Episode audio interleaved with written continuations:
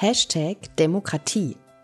Im Rahmen der Blogparade des Deutschen Historischen Museums möchte auch ich einen Beitrag zu meiner Vorstellung von Demokratie mit euch teilen. Was alle angeht, sollten auch alle entscheiden dürfen.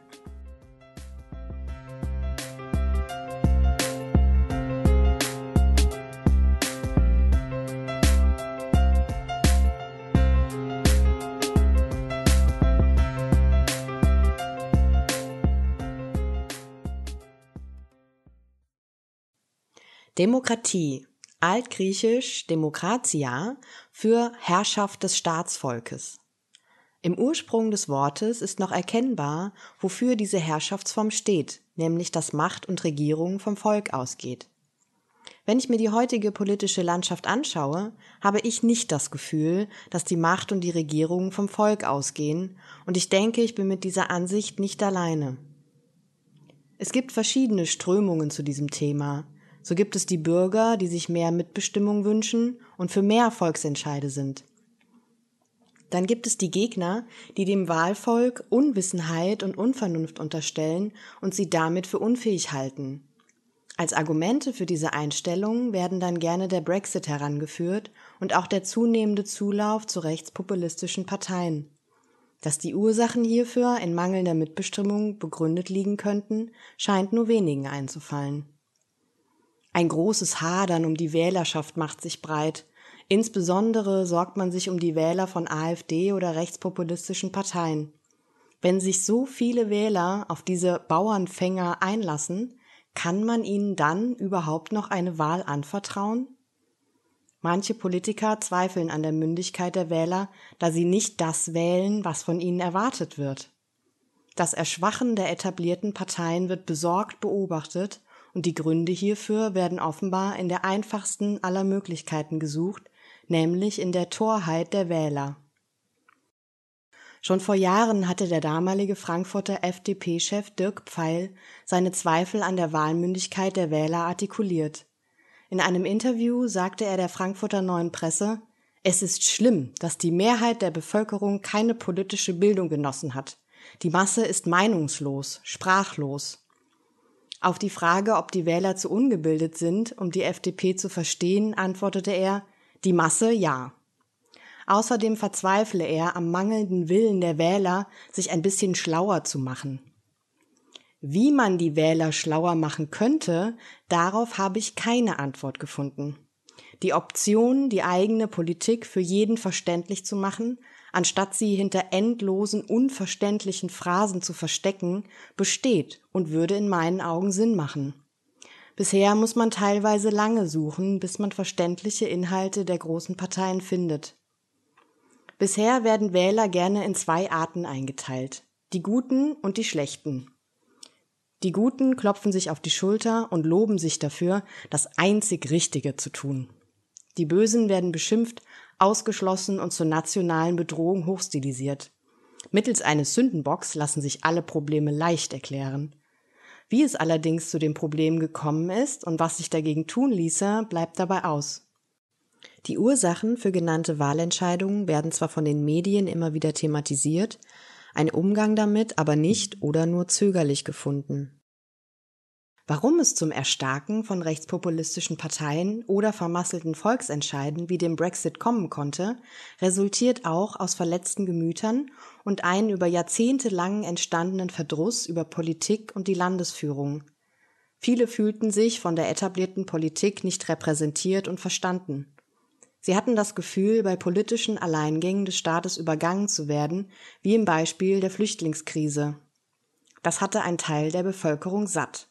Protest wurde laut, und wenn einzelne Stimmen nicht gehört werden, suchen sie sich einen, der ihnen eine Stimme gibt.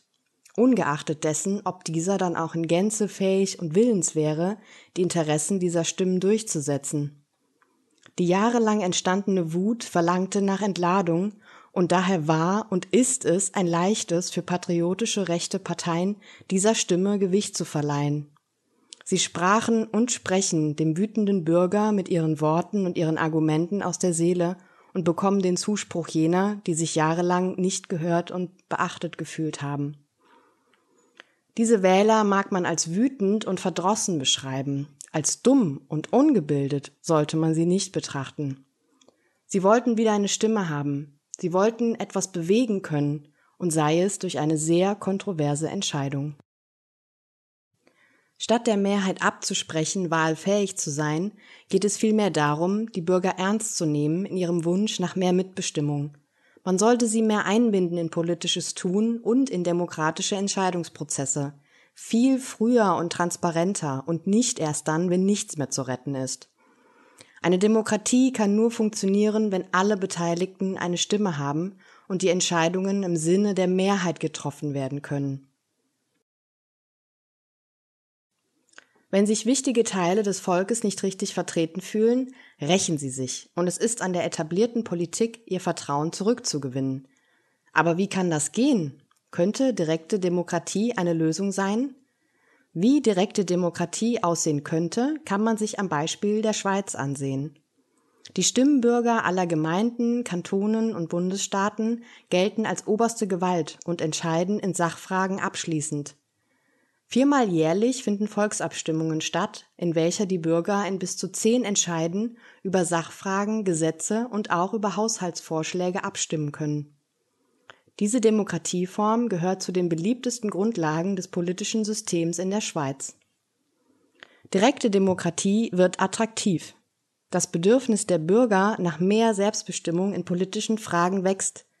Auch andere Länder lassen vermehrt Sachverhalte per Volksentscheid zu. Der deutsche EU-Parlamentsabgeordnete und Mitbegründer des Vereins Mehr Demokratie, Gerald Häfner, die Grüne, befürwortet diese Entwicklung. Er sieht aber auch die Schwachstellen in den Volksentscheiden anderer Länder. Denn worüber abgestimmt wird, wird von oben entschieden, während in der Schweiz fakultative Referenten und Volksinitiativen von den Bürgern ausgehen. Über welche Themen abgestimmt wird, liegt hier nicht in den Händen der politischen Repräsentanten.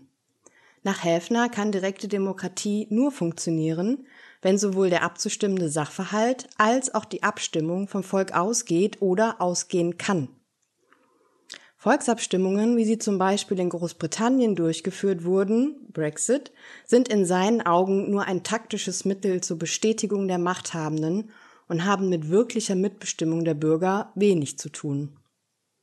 Auch der Politikwissenschaftler David Altman sieht in dieser Art der Volksabstimmung eher einen schädlichen als einen wirklichen demokratischen Geist. David van Reybrouck, ein belgischer Schriftsteller und Historiker, sieht im Brexit das demokratische Versagen der vorherrschenden Demokratie. Politiker, die politische Entscheidungen instrumentalisieren für ihre eigenen Zwecke, Medien, die nicht richtig aufklären und ein Volk, das frustriert ist von der vorherrschenden Politik. Sie lassen sich fangen von Populisten, die ihnen sagen, was sie hören wollen. Richtige Inhalte kommen aber nicht an bei den Wählern. So treffen sie eine Wahlentscheidung auf ungenauer Wissensgrundlage. Van Reybrouck sieht in den vorherrschenden demokratischen Wahlen ein primitives Instrument. Er sieht die Macht nicht beim Volk, sondern bei den Medien und den Parteien. Die Medien beeinflussen und prägen die politischen Debatten und die führenden Parteien nutzen ihren Hoheitsanspruch aus. Mit Nähe zum Bürger hat das wenig zu tun. Zumal Parteien und Bundespolitiker nicht vertrauenswürdig erscheinen. Das Vertrauen in die deutschen Spitzenpolitiker bewegt sich prozentual gesehen im einstelligen Bereich. Mehr Vertrauen wird den Landes- und Kommunalpolitikern entgegengebracht. Man kann mutmaßen, dass das auch an der größeren Nähe zum Bürger liegt. Auf Bundesebene werden Wähler in Van Reybrucks Augen wie Wahlvieh behandelt. Sie sollten ihre Stimme abgeben, werden aber den Rest der Legislaturperiode nicht für voll genommen. David van Reybruck hat ein Wahlsystem begründet namens G1000, welches auf Rousseau und Montesquieu zurückgeht. Das System funktioniert durch Losentscheid. Van Reybrouck hat es bereits getestet. In einem offenen Verfahren, das online ausgetragen wurde und an dem alle Bürger Belgiens teilnehmen konnten, wurde die Tagesordnung von allen Teilnehmern bestimmt. Die Punkte wurden somit mehrheitlich entschieden und nicht von den Organisatoren vorgegeben. Nach Abschluss der Umfrage wurden tausend Menschen eingeladen, um auf einer Tagung über die beschlossenen Themen zu diskutieren. Ausgewählt wurden Menschen aus allen Schichten, ungeachtet welchen Hintergrund und Lebensweise sie hatten. Mediatoren leiteten die Diskussion, so dass alle Meinungen gehört wurden und mit in die endgültige Entscheidung einfließen konnten. Es war ein erfolgreiches Unterfangen, auch wenn nur 700 der 1000 Ausgewählten erschienen. Arbeiter, Akademiker und Obdachlose saßen zusammen und berieten über Themen wie den Sozialstaat, Migration und andere politische Themen und das in respektvollem Miteinander. Es war für die Teilnehmenden eine außergewöhnliche Erfahrung, die ihnen zeigte, wie Politik funktionieren kann. Wenn Einzelne entscheiden, dass Dinge nur unter wenigen entschieden werden dürfen, ist es fast logische Schlussfolgerung, dass sich die Ausgeschlossenen auch ausgeschlossen fühlen. Sie für unfähig zu erklären, ohne ihnen eine realistische Chance gegeben zu haben, sich zu beteiligen, ist keine Option, wenn man Bestand haben möchte. So kann man es mit Max Frisch sagen, was alle angeht, können nur alle lösen. Jeder Versuch eines Einzelnen oder einer Gruppe für sich zu lösen, was alle angeht, muss scheitern.